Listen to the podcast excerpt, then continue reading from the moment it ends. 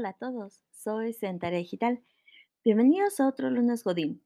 Y sí, otra vez ya sé, antes de que me tiren hate, ya sé que es martes, pero mi conexión a internet no ha estado increíble. Entonces, este pequeño audio, en lugar de subirse en lunes, se va a subir en martes. Sin embargo, quiero que lo sepan, que yo intenté con todas mis fuerzas que saliera lunes, no se pudo, sin embargo, aquí estamos. ¿Cómo están? Me da mucho gusto estar con ustedes otra vez. El día de hoy, y ahora sí porque he estado mandando muchos currículums, se me ocurrió platicarles de los peores currículums que he visto a lo largo de todo ese tiempo que llevo siendo reclutadora TI. Y bueno, eh, para empezar quisiera contarles que para mí, para mí, todos los currículums están mejorables. Aunque te lo haya hecho el coach de vida transformacional más picudo de todo México, de todos modos hay algo que corregirle a tu CV. O porque es muy largo, o porque es muy corto, o porque se te fue una coma, o algo. Pero estos CVs de verdad se llevan el puesto de honor de los peores CVs que he visto. Y ahorita les voy a contar por qué.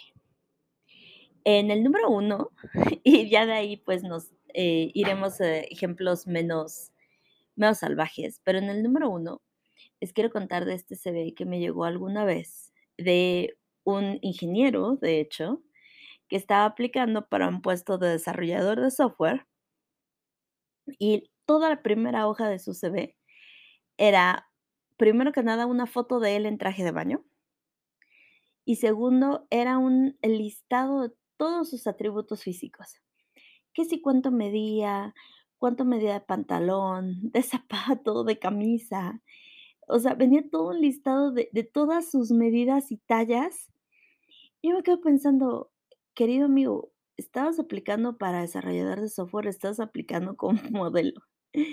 Además, la, la foto que eligió, pues se veía él en la playa en traje de baño, cero profesional, la foto estaba enorme, o sea, ocupaba media hoja. Tenía todos y absolutamente todos sus datos, su número de seguridad social, su RFC, su dirección completa, eh, 4 teléfonos, 5 referencias, o sea, to toda su vida estaba desbocada en esa primera hoja. Y he aquí una pequeña recomendación a todos ustedes que están haciendo su CV y lo están mandando, no pongan sus datos. Lo único que necesita saber el reclutador es su nombre completo, su teléfono, su mail y más o menos en qué zona están. Por ejemplo, si están aquí en México, yo lo único que necesito saber es en qué estado están. México, CDMX, listo. No necesito nada más. Pero sí, por favor, no, no nos pongan 40 mil datos y mucho menos me pongan su talla de tenis, su talla de pantalón o su talla de camisa. Es completamente inadecuado e innecesario. Después, en el número 2, yo creo que a punto de ganarle a este, a este personaje, estaba un CV que me llegó y toda la primera parte de su CV era un, un recuento de toda su experiencia educativa desde la guardería. Les juro, no les miento, el CV empezaba algo así. Fulanito de tal nació en tal año, en tal fecha, en tal lugar, en el hospital tal, tal, tal, tal, tal. Y la primera, eh, experiencia educativa que tuvo fue en la guardería Globitos de Colores, localizada en tal y tal y tal, en donde estuvo tanto tiempo. Su segunda experiencia fue en el kinder tal, eh, que se llamaba, no sé, em, eh, Corazoncitos y Bolitas, que estaba localizado en tal lugar. Y así, era un recuento de todos y cada uno de las cosas que había hecho. Así era primaria, secundaria, preparatoria, licenciatura y todos los cursos que había tomado después de la licenciatura los enlistaba.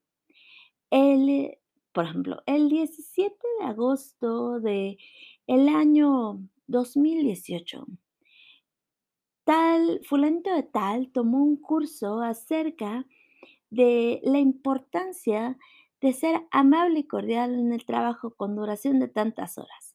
Y les juro que así se expandía como por tres hojas. Ya cuando por fin llegué a sus trabajos, lo único que decía de sus trabajos era, eh, fulanito de tal, especialista en tal, de 2018 a la fecha. Y ya. No tenía absolutamente nada más de datos de su experiencia laboral. Yo no tenía ni idea de de de qué de qué de qué leí, de de para qué se supone que se postuló, o sea, yo no tenía ni idea de nada. Tip igual para los que están construyendo un currículum, piensen que cuando ustedes mandan un currículum, a mí me tiene que quedar claro en dónde están trabajando, qué puesto están desempeñando, qué hacen, cómo lo hacen y para qué lo hacen. Imaginen que yo no tengo ni idea de qué hace un especialista en podcast, digamos. Entonces, ustedes me tienen que decir exactamente qué es lo que ustedes hacen y cómo lo hacen y qué herramientas usan en su día a día. Y muy resumido, o sea, unas 2, 3, 4 líneas es más que suficiente. Y por favor, no me enlisten toda su educación, por favor. Solo necesito eh, preparatoria o licenciatura. Si tienen licenciatura, ya no necesito preparatoria. Y adelante de, licenciatura, todo lo que ustedes quieran ponerle, pero cortito, resumido. Y no necesito todos y cada uno de los cursos que tomaron. No me interesa si tomaron un curso de eh, danzón contemporáneo en la Casa de la Cultura de la esquina. No, no me interesa, no se preocupen, no lo necesito. Pero sí, definitivamente ese también era un terrible CV que yo no, no tenía ni idea de, de qué acababa de leer. Pero bueno, en el lugar número 3 me llegó este CV de una chava E igual, una foto ocupando la mayor parte de la primera hoja, una foto de ella en en como una especie de vestido de de fiesta, y se veía que era como una boda, porque tenía unas letras atrás de de la foto, y en su objetivo profesional ponía: "Objetivo profesional, quiero trabajar un par de años y después dejar de trabajar y casarme y tener hijos y dedicarme al hogar". ¿Okey? Amiga, está padrísimo que esa sea tu meta en la vida, y la verdad es que no hay nada malo en eso, pero obviamente no te no te van a contratar si pones eso como meta de vida, porque van a decir que vas a estar en el trabajo un año o 2 y te vas a ir. Digo, no hay nada de malo, pero este tipo de objetivos me los he topado a cada rato. Objetivo, eh, trabajar y después jubilarme y dedicarme a administrar mis Airbnbs. O trabajar durante un año en esta empresa y después moverme a una empresa más grande. Les juro que así me llegan CVs. Y yo digo, no, o sea, está bien, o sea, es honesto, sí, pero evidentemente no es lo que estamos esperando escuchar de un posible candidato. Es decir, puedes ser honesto y decir, ¿saben qué? Quiero estar durante unos 2 años en esta empresa y crecer y moverme o lo que sea, pero ese tipo de objetivos que denotan que no están realmente viendo, eh, ninguna empresa como un lugar en donde crecer, sino como casi, casi un ritual de paso, pues no está bien. Además, yo creo que también tiene que ver con la empresa. Hay veces que yo he pensado, porque lo he pensado de manera muy honesta, pues me voy a quedar aquí un año, eh, en lo que crezco, en lo que aprendo, en lo que sea, y termino quedándome más tiempo, porque también creo que la empresa da de sí para hacer más espacio para ti o no, pero eso tampoco lo puedes saber hasta que no empieces a trabajar en esa empresa.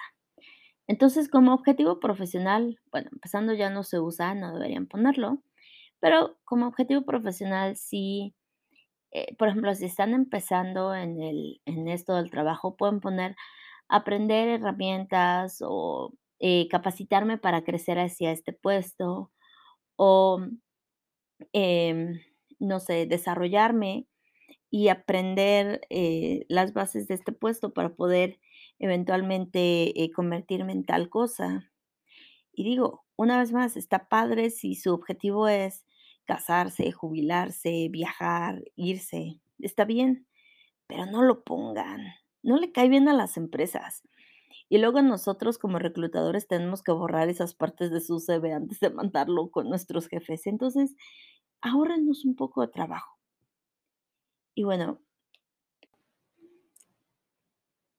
en cuarto lugar, este, este me llamó mucho la atención porque no sé si fue algo positivo o negativo, pero este CV me llegó y me llegó como un juego. Entonces, cuando yo le pedí a este candidato que me mandara su CV, obviamente es un desarrollador de aplicaciones, me mandó un archivo.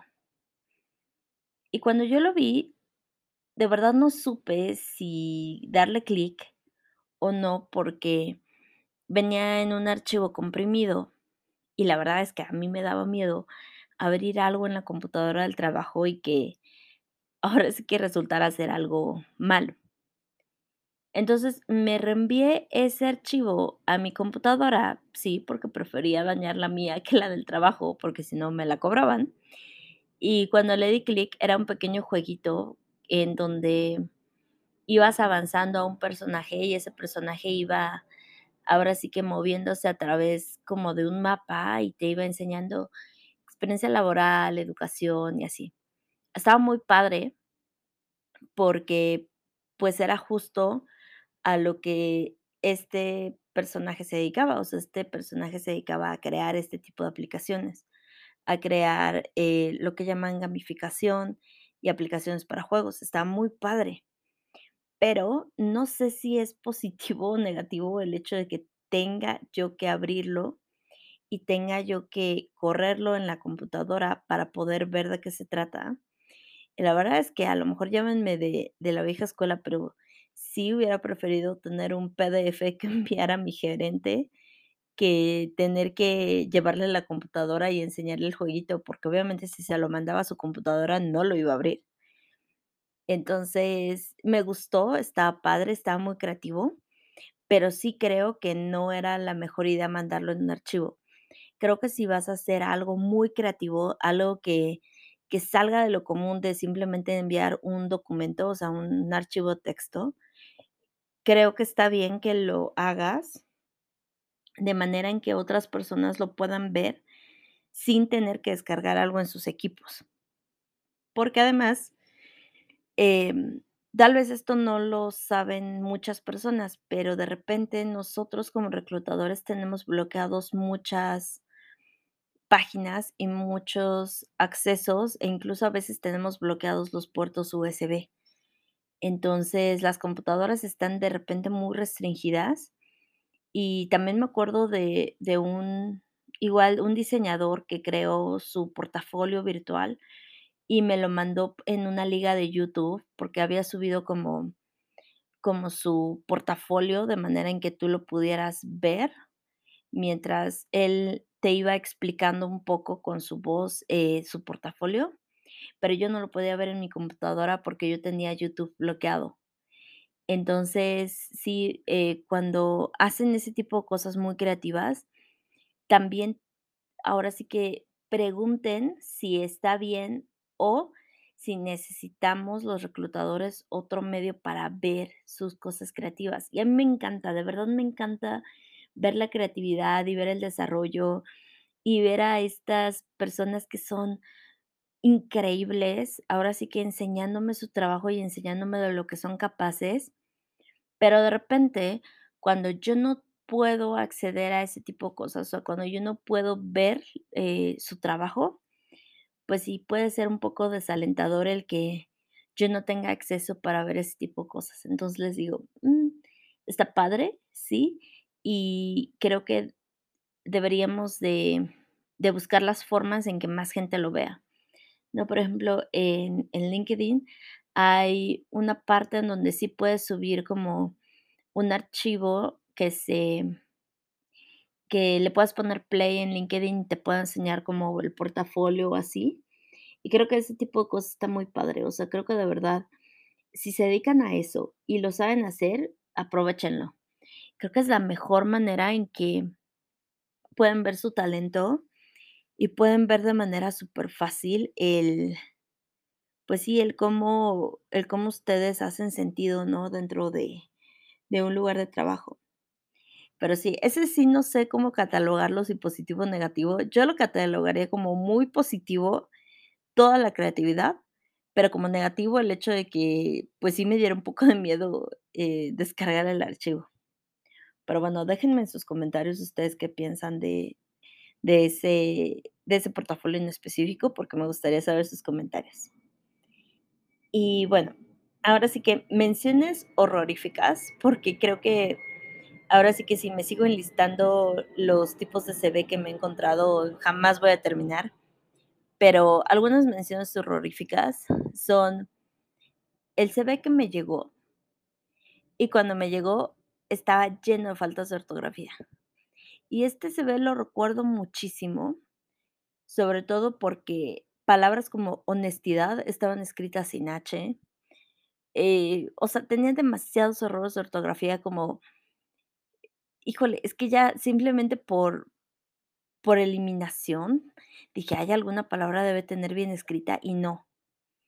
De verdad, o sea, yo sé que a todos se nos puede pasar un acento o confundir una letra con otra, tener un pequeño typo cuando escribimos, pero tantos errores de ortografía, si no están muy seguros de su ortografía, hagan que alguien que medio sí se da a entender en el español, les revise su CV, porque si no, híjole, la verdad es que sobre todo cuando son puestos que tienen que interactuar con otras áreas vía mail o vía mensajes, sí sí nos queda pensando si si deberíamos contratarlos o no. Porque sí, este CV estaba tan lleno de faltas de ortografía que incluso lo imprimí y se lo fui a enseñar a uno de mis gerentes para decirle: "¿Qué onda con este CV? ¿Qué hago? ¿Co cómo?". Y nada más acuerdo que se rió y dijo: "Ay, no, pues está está muy criminal su ortografía". Luego, otra mención horrorífica es este CV que me llegó y cuando yo lo abrí, estaba todo, todo, todo, todo en un color chillante, y además del color chillante, que era como un como un azul muy, muy brillante, estaba lleno de logos.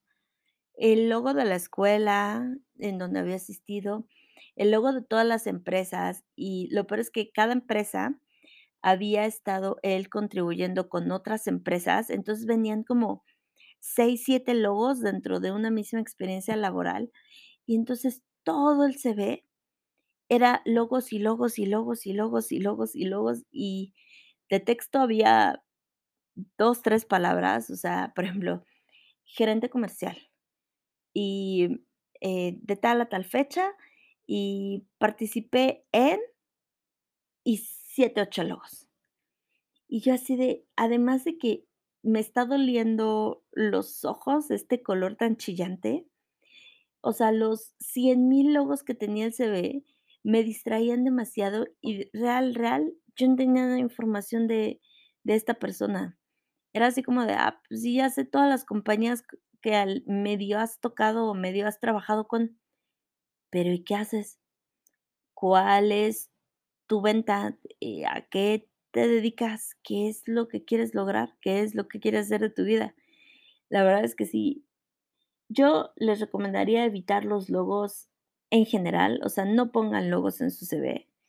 Aunque se vean muy bonitos en LinkedIn y en otras herramientas, eh, de bolsas de empleo, en el que nos mandan nosotros los reclutadores, no lo pongan, de verdad, no, no se ve bien. Y bueno, y por último, y el que se lleva las palmas, las palmas horroríficas de los peores CVs que he visto en mi vida, es esta belleza, igual de un querido profesionista, en donde no solo explicaba a detalle la razón por la que había sido, em, o despedido, o él había renunciado a sus trabajos, sino que además hablaba pestes de cada una de las empresas. Entonces, eh, dicho currículum leía algo así, eh, puesto tal, en empresa tal, actividades tal, motivo o de renuncia o de o de despido. Em, por ejemplo, me acuerdo mucho el último puesto que había puesto era motivo de renuncia. El jefe no sabía absolutamente nada de cómo funcionaba la operación y yo tenía que hacer todo por él. Y cuando le dije que mejor me daba su puesto en lugar de que yo siguiera haciendo las actividades por él, me dijo que estaba siendo muy irrespetuoso en contra de su autoridad y yo le dije que yo no podía respetar a un jefe que no supiera hacer las cosas y que mejor ahí presentaba mi renuncia. Y así. Les juro que cada uno de sus 4 o 5 empleos era un motivo, despido. Razón, injustificado. Esta empresa lo único que quería era que yo estuviera calentando la silla y cuando yo empecé a llegar tarde porque no necesitaba más que 2 o 3 horas para completar mi trabajo, decidieron despedirme, cuando en realidad el trabajo lo podía hacer en muchas menos horas de las que me necesitaban ahí. Así, cada uno de sus puestos venía con una explicación de por qué lo habían despedido o por qué había renunciado. Y yo nada más me quedé leyendo todo eso y decía: "Oh, Dios mío". No sé si esta es la primera vez que redacta este tipo de CV y por eso lo han contratado en otras empresas, o no sé qué ha pasado por la cabeza de otras empresas que lo contratan cuando él está poniendo todos este tipo de conflictos que ha vivido en otras empresas. Y ojo, no estoy diciendo que no puedas decir, por ejemplo, de una empresa que, eh, no tenía procesos definidos, entonces tú estabas teniendo una sobrecarga de trabajo, o, em, que en realidad el trabajo no había llenado tus expectativas porque te habían dicho que era tal cosa, cuando en realidad era tal cosa. Pero una, lo dices en la entrevista para que también tú acompañes ese tipo de discursos con cosas positivas de la empresa, porque todas las empresas tienen cosas positivas, pero también si lo pones en un CV, o sea, se ve mal, o sea, está bien que sepas, eh, las razones por las que no funcionaste en tal empresa, y pues sí, o sea, si te preguntan claramente por qué dejaste tu último empleo, pues sí puedes decir, eh, ¿sabes qué? Eh, cuando yo entré a trabajar en esta empresa, me habían dicho que las actividades eran tales, cuando en realidad las actividades son tales, y en realidad no estaban retándome para mejorar, o no estaba aprendiendo nada, o cosas así, pero de verdad hablar tan negativamente de una empresa así de la nada, y y sin ningún tipo de también de apreciación positiva por la empresa, pues hablaba muy mal de este candidato. Entonces, sí, no no me acuerdo específicamente de él, si si tuve una entrevista con él o si nada más le mandé comentarios, porque además quiero que sepan que cuando me llegan CVs así de mal, yo siempre trato de mandarles un mail comentándoles: "Oye, fíjate que tu CV se vería mejor de esta forma, o si me lo permites, eh, darte algún tipo de retroalimentación de tu CV, tu CV podría verse beneficiado si modificaras esto, si quitaras esto, si pusieras aquello". Eh, de verdad, yo trato siempre de dar retroalimentación en ese tipo de casos, porque también creo que, pues, dentro de las cosas que deberían enseñarnos en la escuela y que no nos enseñan, sería eso, a presentarnos profesionalmente y hacer un CV de calidad, y hacer un resumen profesional de calidad para que aunque no tengas experiencia, resaltes tus puntos fuertes en donde puedes encajar o puedes hacer sentido a alguna empresa. Entonces, ahora sí que les comento estas anécdotas porque, pues sí son son CVs que me han dejado muy sorprendida a lo largo de mi trayectoria profesional, pero, pues, también creo que son anécdotas divertidas. Y de verdad, o sea, creo que creo que todos los CVs son mejorables, incluso el mío, ¿eh? Yo también considero que el mío, bueno, si alguien me diera comentarios estaría increíble porque a lo mejor yo tengo mucha ceguera de taller, o sea, a lo mejor yo ya no veo los errores en mi CV, pero estoy segura de que sí los tengo. Pero bueno, eh, queridos escuchas, nuevamente les repito, si alguno de ustedes está buscando trabajo, contáctenme aquí en arroba digital, en Facebook, Twitter, en Instagram y también en perdón, en YouTube, para que les pueda dar, eh, una ayudadita, una revisada de CV, eh, a lo mejor compartir su información con alguien, lo que necesiten, de verdad. Y bueno, espero que ustedes no tengan este tipo de errores en su CV, y si los tienen, me encantaría escucharlos. Em, ahora sí que esto fue algo que se me ocurrió, justo porque yo he estado mandando mi CV mucho, y seguramente algún colega de decir: "Ay, qué feo se ve". Pero bueno, eh, me gusta mucho estar con ustedes, ustedes lo saben. Les agradezco mucho que me escuchen y les mando un saludo bien grande. Espero que esta semana, que además ya estamos terminando el mes, oficialmente se nos está acabando noviembre, les vaya súper bien, les vaya súper padre. Cualquier cosa, ya saben, escríbanme y díganme de qué quieren que platiquemos.